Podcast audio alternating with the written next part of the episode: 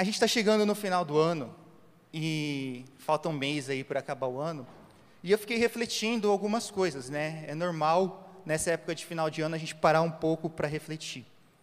E eu fiquei pensando que 2020 foi um ano inesperado. E querendo ou não, de formas diferentes para cada pessoa, 2020 foi um ano marcante.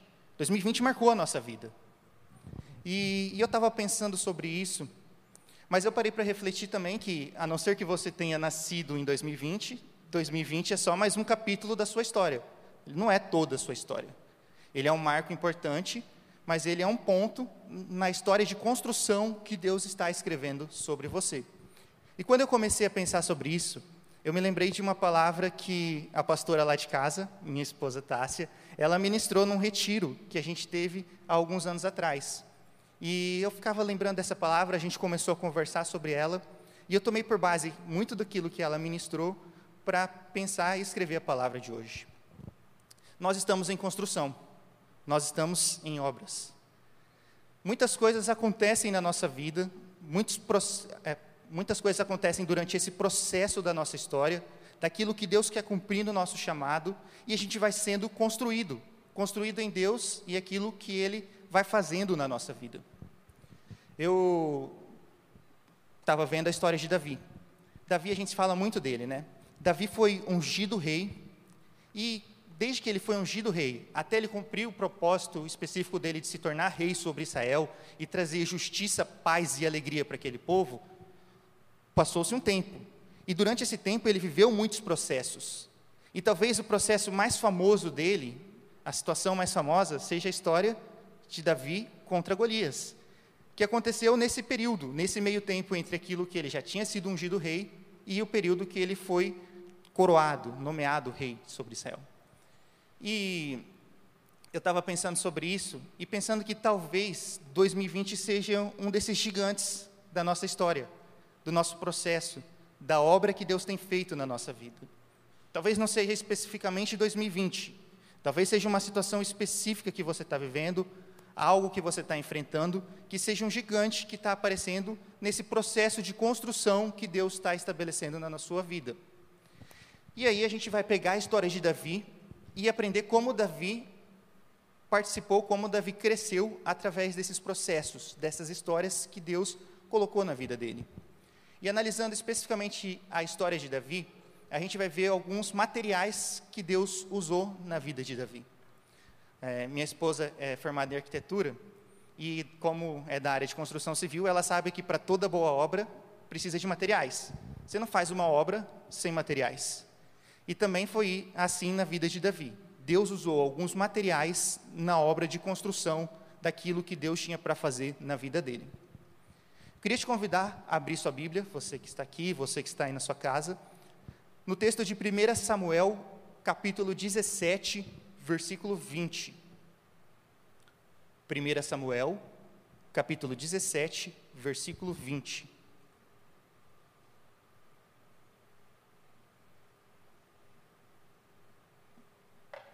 Todo mundo achou aí? Pelo celular é um pouco mais rápido, né? Beleza. Vamos ler junto. Levantando-se de madrugada, Davi deixou o rebanho com outro pastor pegou a carga e partiu, conforme Jessé lhe havia ordenado. Chegou ao acampamento na hora em que, com um grito de batalha, o exército estava saindo para suas posições de combate. Israel e os filisteus estavam se posicionando em linha de batalha, frente a frente. Davi deixou o que havia trazido como responsável pelos suprimentos, correu para a linha de batalha para saber o, como estavam seus irmãos. Enquanto conversava com eles, Golias, o guerreiro filisteu, de Gate, avançou e lançou seu desafio habitual. E Davi o ouviu. Quando os israelitas viram o homem, todos fugiram com muito medo. Os israelitas diziam entre si: Vocês viram aquele homem? Ele veio desafiar Israel. O rei dará grandes riquezas a quem o matar. Também lhe dará sua filha em casamento e isentará de impostos em Israel a família de seu pai.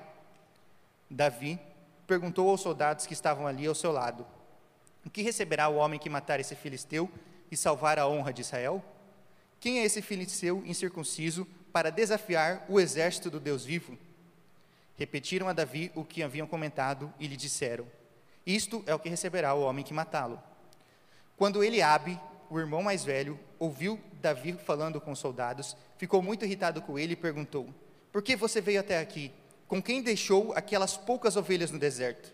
Sei que você é presunçoso e como seu coração é mau. Você só veio para ver a batalha. Davi estava em construção. O reino estava em construção. E Davi foi ali aonde estava tendo a batalha, foi ali no campo onde estava tendo a guerra. E ele foi não para lutar. O pai de Davi, Jessé, enviou Davi para levar suprimentos e para obter informações sobre como estavam seus irmãos. E Davi chega ali e é justamente isso que Davi faz.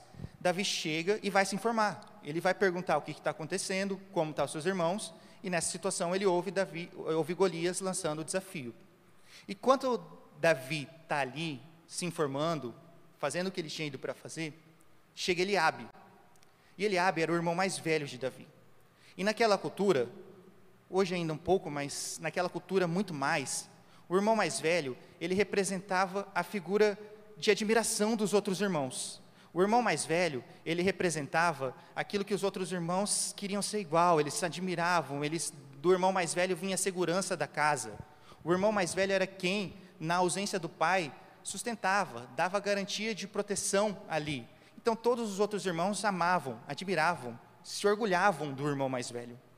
E Eliabe chega ali naquela situação, irmão mais velho de Davi, e logo que ele chega, ele chega insultando, ridicularizando Davi. Ele chega, com quem que você deixou aquelas suas poucas ovelhas? Tipo, cara, aqui é lugar de guerreiro, você é pastor de ovelhas, você não tem que estar aqui na guerra, aqui não é seu lugar, você só é um pastor de ovelhas e de poucas ovelhas. Então ele diminui Davi, ele ridiculariza Davi. E eu achei estranho isso, né? Porque que ele já chegou assim, já chegou mal-humorado, já chegou ridicularizando.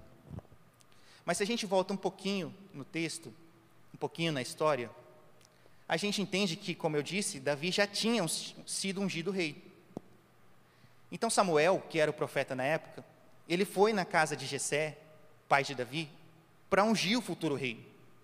E quando ele chegou lá na casa de Jessé, de Jessé, o próprio pai deles já chegou apresentando os filhos mais velhos, a começar por Eliabe. Eliabe era a próstata mais provável. Eliabe era o cara forte, era o de melhor aparência, era aquele que eles confiavam, era o líder da casa. E aí Samuel ouve a voz de Deus, que Deus fala.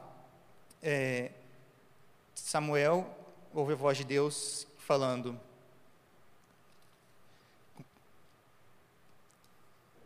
Eu não olho para aparência, eu olho para o coração, e eu tenho rejeitado o coração de Eliabe.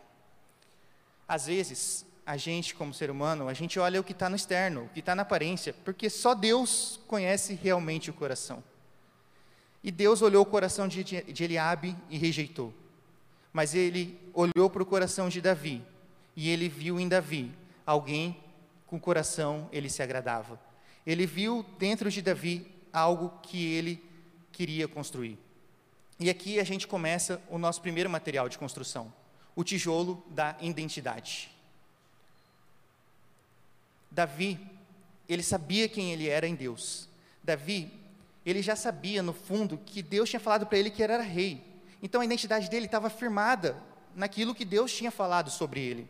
Tanto é que se a gente pegar aqui, se você está com a sua Bíblia aberta, a gente ainda vai ler alguns textos dentro do capítulo 17, acompanha junto comigo o versículo 29 e o versículo 30. E Davi disse: o que eu fiz agora? Será que não posso nem conversar? Ele então se virou para o outro e perguntou a mesma coisa. E os homens lhe responderam como antes. Ou seja, Davi tinha tanta segurança na sua identidade que ele não se importou muito com o que Eliabe tinha para dizer. E ele virou, falou: O que, que eu tenho com você? É, o que, que você está falando isso? Deixa eu continuar a fazer o que eu estava fazendo. Então, logo ele se vira e volta a fazer aquilo que o pai dele tinha mandado ele fazer. Davi tinha sua identidade firmada em Deus. E quantas vezes a gente tem que enfrentar algumas situações difíceis, onde o inimigo manda algumas pessoas para atacar a nossa identidade. Quantas vezes a gente é atacado por outras pessoas tentando destruir e desencorajar o nosso propósito? E é engraçado porque muitas vezes não são pessoas que a gente não tem nenhum relacionamento. Muitas das vezes as pessoas que mais nos machucam e que mais ferem a nossa identidade são aquelas pessoas de quem a gente esperava proteção, de quem a gente amava, de quem a gente admirava. Davi admirava Eliabe. Davi esperava a proteção de Eliabe, e foi justamente essa pessoa que veio e foi atacar, ridicularizar Davi. Muitas vezes isso acontece com a nossa vida. Muitas vezes uma pessoa que você ama, que você menos espera, no momento de descuido, sem intenção, acaba jogando palavras que machucam, palavras que desanimam e que afetam a identidade. Pode ser um pai, uma mãe, um líder de célula, uma esposa, um marido, alguém que, por um descuido, acaba falando palavras que machucam e que desviam a sua identidade. Mas a gente ouve isso e normalmente a gente para para pensar um pouquinho e fala: realmente, já teve algumas situações em que eu ouvi de pessoas próximas coisas que marcaram, que machucaram minha identidade, que me desencorajaram. Pessoas que eu não esperava e que acabaram me ferindo. Mas quando eu fui pensando sobre isso também, eu comecei a refletir: será que eu já fui Eliabe na vida de alguém? Será que eu já não falei palavras de desânimo, de desencorajamento para as pessoas que me admiravam, que me amavam, que esperavam de mim conforto, segurança, proteção? Será que eu, com minhas palavras, já não desanimei alguém em cumprir os seus propósitos, no seu processo de construção? Será que eu não fui uma das pessoas que quis derrubar a obra? Será que eu já não fui essa pessoa? Muitas vezes, sem perceber, a gente fere a identidade de outras pessoas, a gente é ferido na nossa identidade. E uma identidade saudável é um pilar importante para a construção do nosso propósito. Davi sabia disso. Davi sabia que ele era, já era rei, e ele tinha convicção disso. Você tem convicção de quem você é em Deus?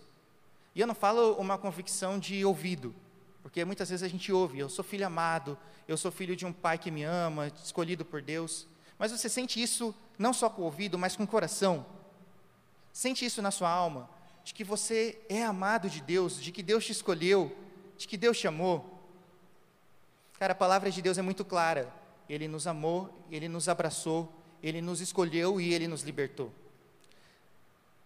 Quando a gente se preocupa mais com o que as outras pessoas vão falar, basta vir um Eliabe que ele mancha a nossa identidade. Basta vir alguém de fora para falar algo que nos faz nos perder no propósito. Você sabe quem você é em Deus?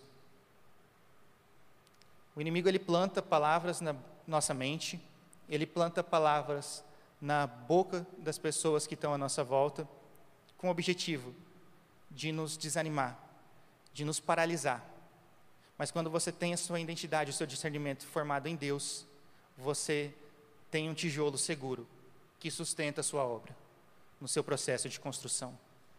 A sua identidade, ela está inteiramente ligada àquilo que você está cheio, do que você tem sentido. Você tem sentido das palavras de Deus?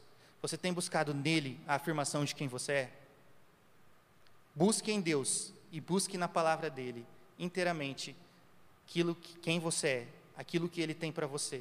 Quanto mais cheio de Deus você tiver, mais você vai saber sobre a sua identidade. Encha-se da palavra de Deus e do poder de Deus. Primeiro material da construção da nossa obra de processo para a realização do nosso chamado é o tijolo da identidade. O segundo material é a argamassa das experiências. Argamassa das experiências. Vamos ler 1 Samuel, capítulo 17 ainda, agora dos versículos 31 a 37.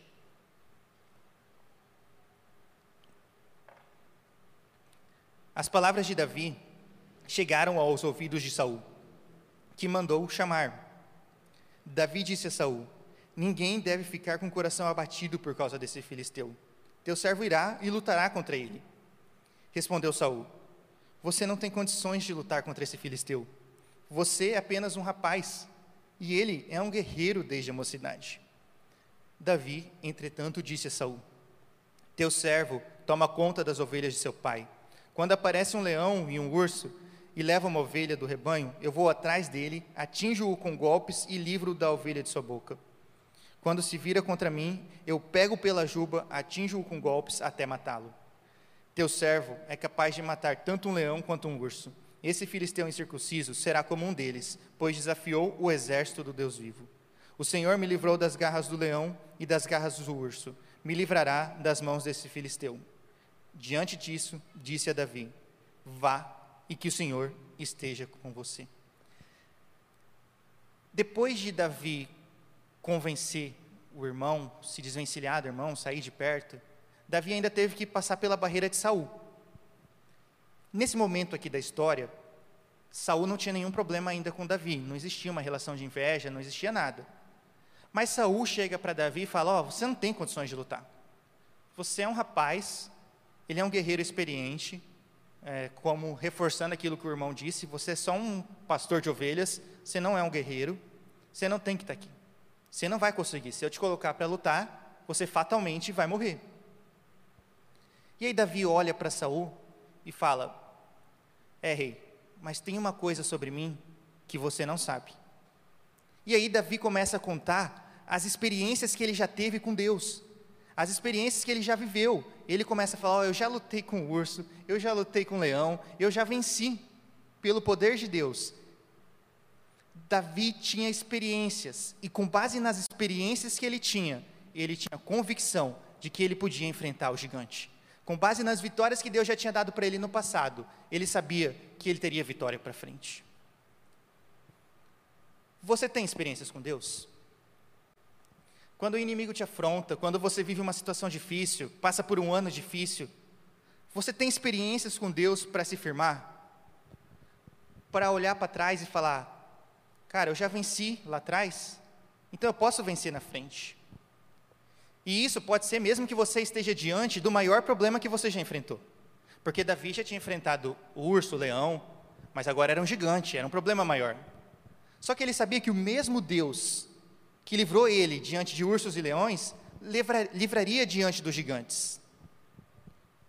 Você tem experiências para olhar quando os problemas aparecem para você?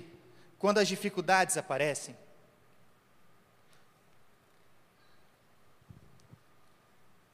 Cara, eu poderia aqui contar as experiências que eu tive.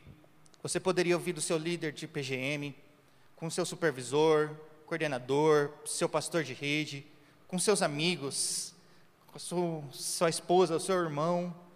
Você poderia ouvir das pessoas próximas de você experiências que elas tiveram. E as experiências dos outros, elas até servem para nos encorajar. Elas nos motivam sim. Mas é só as nossas próprias experiências que são capazes de nos sustentar na parte mais difícil da jornada não terceiriza a sua experiência com Deus.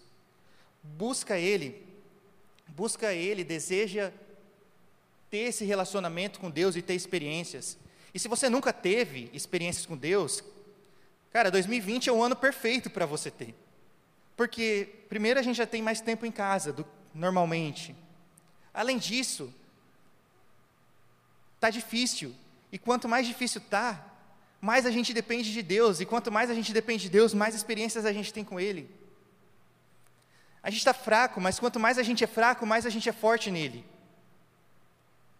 Use esse tempo para você ter experiências com Deus. Se está difícil, é ali que Deus vai te dar experiências para quando chegarem outras situações, você poder olhar para trás e falar: Eu venci, eu venci o meu gigante. Então agora, no poder de Deus, nada mais me para. Creia que Deus está com você. Creia que Ele quer te encontrar, então busque experiências com Ele. E também não fique apegado muito a experiências que já aconteceram muito tempo atrás. Tipo, ah, em 2009, nossa, eu fui num retiro que foi bênção. Nossa, Deus me deu tanta coisa naquele ano. Cara, Deus age continuamente. Esteja aberto para receber experiências novas de Deus, dia após dia, pois são essas experiências novas que vão formando é, um, um depósito para que quando chegue a hora do saque, da hora difícil, você tenha de onde sacar. As experiências com Deus, elas te fortificam, elas te fortalecem e elas te preparam. Davi disse para Saul: Deus me entregou um leão, Deus me entregou um urso, e é ele quem vai me entregar Golias. Ele tinha convicção plena de que Deus que tinha levado ele ali até a batalha. Ele sabia que não ia ser na força do próprio braço, nem o leão e nem o urso ele tinha vencido na força do próprio braço. Era Deus quem dava a vitória e era Deus quem iria dar a vitória novamente. Tão grande era a fé de Davi que até Saul foi contagiado. E quando Davi contou as experiências que ele teve com Deus, Saul falou: "Cara, então vai lá e enfrenta o gigante. Pode ir e pode enfrentar." Nos dias que o inimigo tem te enfrentado, te afrontado, como você tem reagido? Você tem buscado nas experiências que você teve com Deus a força para enfrentar os dias mais difíceis? Busque essas experiências, porque é através da argamassa das experiências que a gente vai se tornando mais sólido e a obra que Deus vai fazendo em nós, ela vai tornando mais resistente às adversidades que o tempo vai trazendo durante o processo. Primeiro material, o tijolo da identidade. Segundo material, argamassa das experiências. E o terceiro material e último, para finalizar uma obra, passa pelo acabamento. Então, o terceiro é o acabamento. Vamos ler o texto, continuar no texto aqui de 1 Samuel 17, para a gente entender sobre isso. Agora, a partir do versículo 38 até o versículo 50.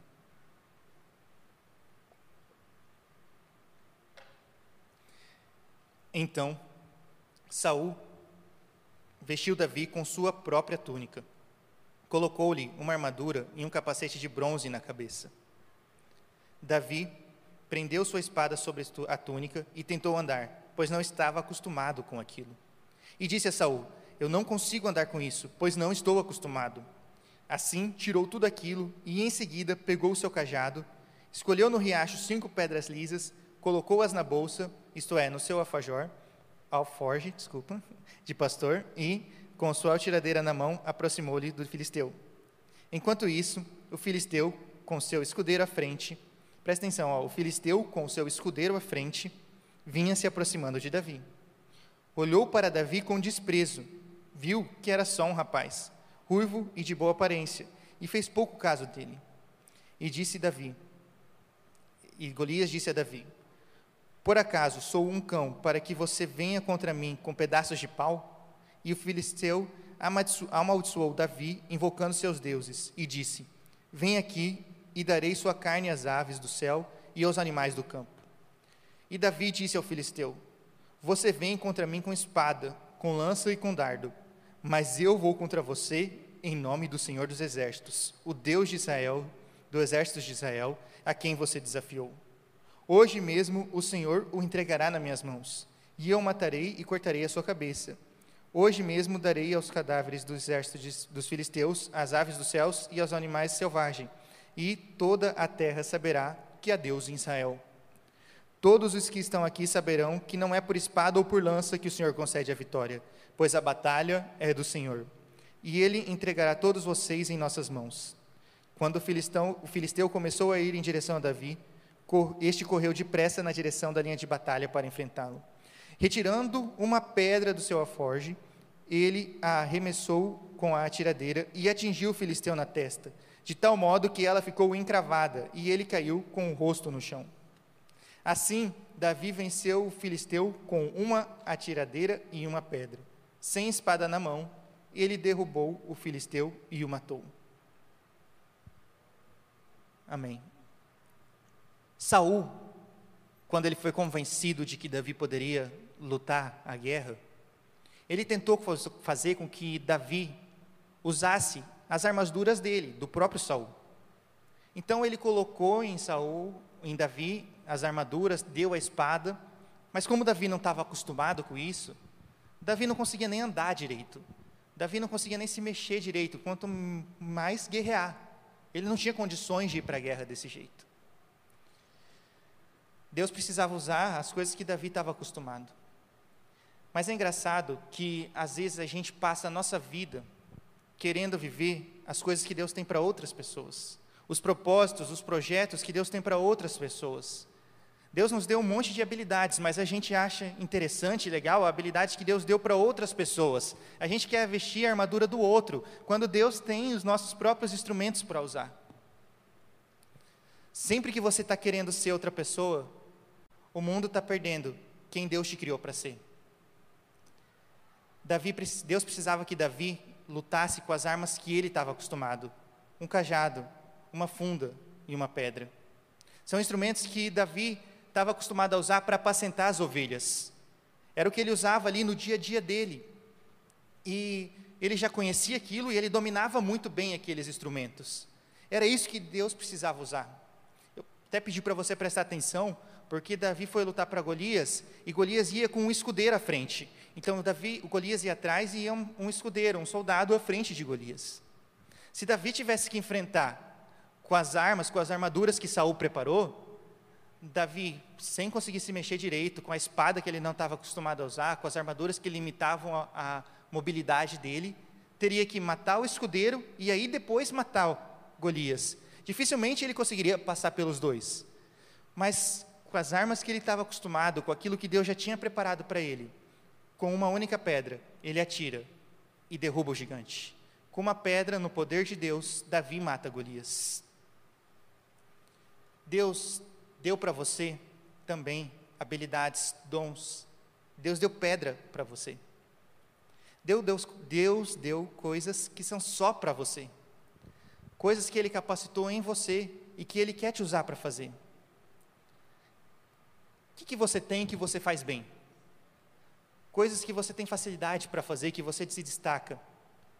Às vezes pode parecer algo simples, que não tem muita importância, ou que não faz muito efeito mas talvez seja exatamente, e talvez não, eu acho que é a pedra que Deus quer usar, que foi Ele que planejou você. É interessante que Deus usou em Davi justamente aquilo que Eliabe menosprezou. Porque se Davi fosse, lembra o que, que Eliabe falou?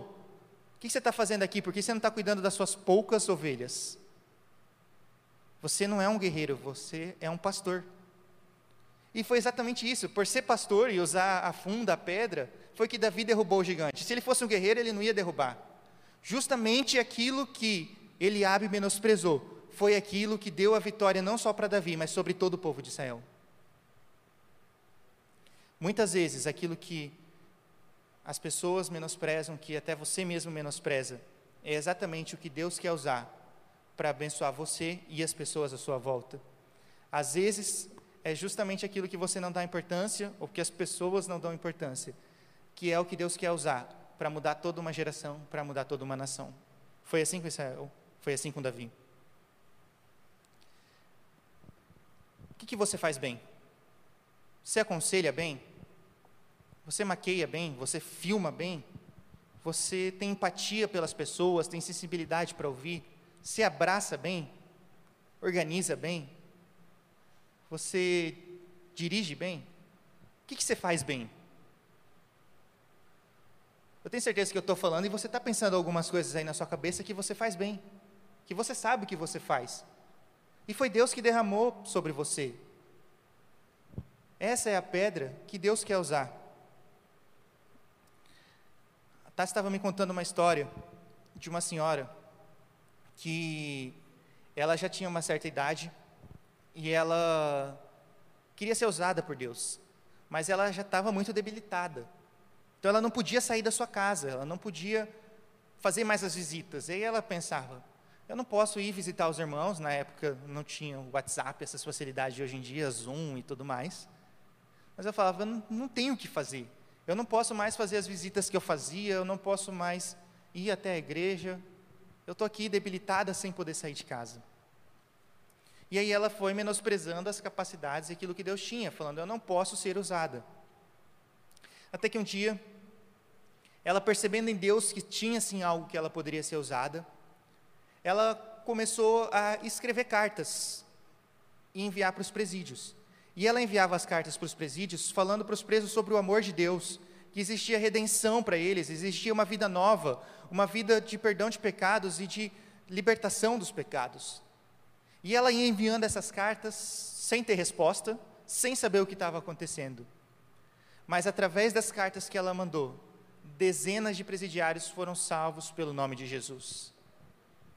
Há algo em você que pode ser feito. Às vezes é algo que você ainda não pensou. Às vezes é algo que você ainda não pediu para Deus para revelar. Mas eu tenho certeza, Deus quer te usar com as habilidades que Ele colocou em você. Não olhe para o que o outro faz. Não olhe para que. Você pode admirar os outros. Eu admiro muito as pessoas. Eu acho hoje estava demais o Gus cantando, cara. Estava, meu Deus, como está gostoso esse louvor, a G cantando, os meninos tocando. Cara, estava uma bênção, mas não é o meu chamado. Se eu vier aqui cantar, vai todo mundo embora. Porque não é, eu posso admirar, eu posso achar muito legal, mas não é o que Deus me colocou para fazer. O que, que Deus te colocou para fazer? Qual foi o chamado que Ele tem para você? Você pode admirar outras pessoas, mas se aproprie do chamado que Deus tem para você. Nessa fase do acabamento, use para a batalha as armas que Deus te deu, os instrumentos que Ele já te deu. Não pense em fazer algo só para ser visto. Faça para servir, faça para ajudar. Enquanto você está preocupado com o que as pessoas vão ver, com o que as pessoas vão pensar, vai bastar vir um Eliabe falar algo para você que vai te deprimir e te desencorajar. Mas quando você está preocupado com o que o céu pensa, nada te para. Quando você está preocupado com o que Deus quer de você, você permanece firme, você persevera. O maior presente que eu posso dar para Deus é fazer o melhor com o presente que Ele me deu. Deus te deu presentes, dons e talentos que Ele deu só para você. Há algo que Ele quer fazer através de você. Pegue esses presentes, pegue esses dons e talentos e devolva a Deus. Faça o melhor com aquilo que Ele te deu. Depois dessa história, ainda levou um bom tempo para Davi subir para o trono, para Davi ser nomeado rei. Mas Deus, Ele não desperdiça nenhuma dor, nenhuma luta, Ele não desperdiça nada na nossa história, não desperdiça um ano difícil. Há muita gente falando que 2020 foi perdido. Não, Deus não desperdiça, Deus não desperdiça o que você está enfrentando, a sua dor, a sua luta, ela faz parte da sua história. O seu gigante hoje faz parte da obra que Deus está construindo em você. Saiba da sua identidade, saiba das suas experiências, saiba das suas armaduras e dos, das coisas que Deus tem para você, porque assim você vai conseguir enfrentar os gigantes que Deus tem. Eu não sei o que você tem passado, cara. Se você está passando por problemas no seu relacionamento, tenha certeza, Deus vai te usar para abençoar outras pessoas nos relacionamentos delas. Se você tem problemas de autoestima hoje, tenha certeza, um dia Deus vai te usar para ajudar outras pessoas a enxergarem a própria beleza. Se você tem problemas com vício, tenha certeza que Deus vai te sarar e você vai poder dizer: tem esperança, porque Deus me livrou e vai livrar você também.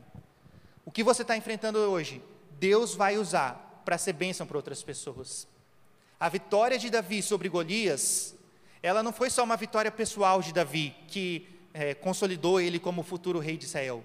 Não, a vitória de Davi sobre Golias trouxe paz e esperança para toda a nação. Deus vai te usar, a partir do momento que você venceu o seu gigante, para ser vida, esperança de vida para outras pessoas. Deus vai te usar para abençoar outras pessoas.